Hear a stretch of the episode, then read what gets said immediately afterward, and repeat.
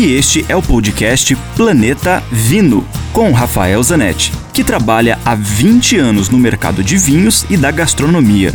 Aqui a gente vai te apresentar uma coletânea com todos os comentários do Rafael que são vinculados diariamente na rádio Ouro Verde FM em Curitiba. E, esporadicamente, também teremos episódios inéditos com convidados muito legais falando das relações entre vinhos, com comida, com a música, com viagens, enfim, muitos assuntos legais do mundo do vinho, especialmente para você. E que tal consumir um vinho que veio de uma uva produzida dentro de um vulcão?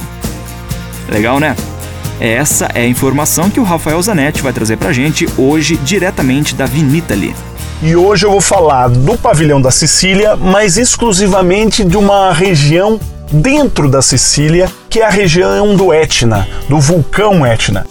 Essa região hoje está produzindo alguns dos vinhos mais famosos, mais badalados e mais disputados da Itália. O Etna produz vinhos, tem videiras plantadas nas encostas do Etna desde milhares de anos atrás. Acontece que esses vinhos eram para consumo local ou para parte do corte do assemblagem dos vinhos feitos na ilha. Cerca de 20 anos atrás, alguns produtores começaram a, a, prestar um pouco mais de atenção nesses vinhos, a fazer vinhos exclusivos com as uvas do Etna, começaram a vender para fora da ilha e depois começaram a exportar.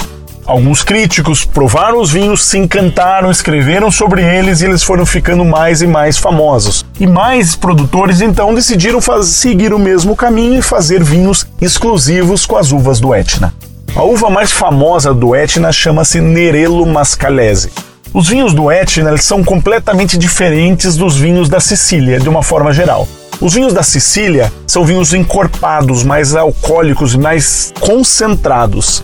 Os vinhos do Etna são mais elegantes, eles lembram Pinot Noir. Suas videiras são plantadas de uma forma diferente, como pequenos arbustos. Isso dá um rendimento por hectare muito pequeno.